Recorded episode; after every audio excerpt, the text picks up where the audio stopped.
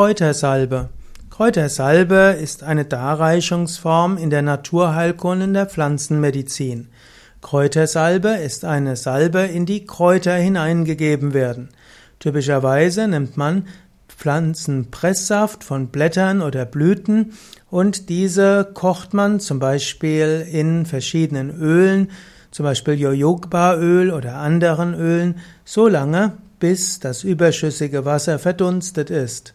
Und man kann natürlich auch statt dem Saft die Tinktur verwenden oder man kann auch ätherische Öle hineingeben. Man kann also selbst Kräutersalben herstellen für alle möglichen Zwecke. Man kann aber auch natürlich Kräutersalben kaufen für die verschiedenen Nutzformen. Kräutersalben können zur Entspannung verhelfen, Kräutersalben können wirksam sein gegen Kopfschmerzen, Kräutersalben können hilfreich sein bei rheumatischen Beschwerden, Arthrosebeschwerden, bei Hautproblemen und vielem anderen.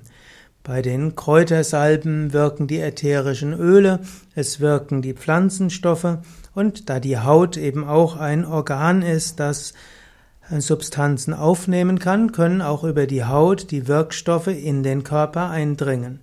Kräutersalben können auch wirken einfach über das Wohlfühlerlebnis und den angenehmen Geruch, aber sie können auch wirken über die Wirkstoffe, die über die Salbe an den Körper abgegeben werden.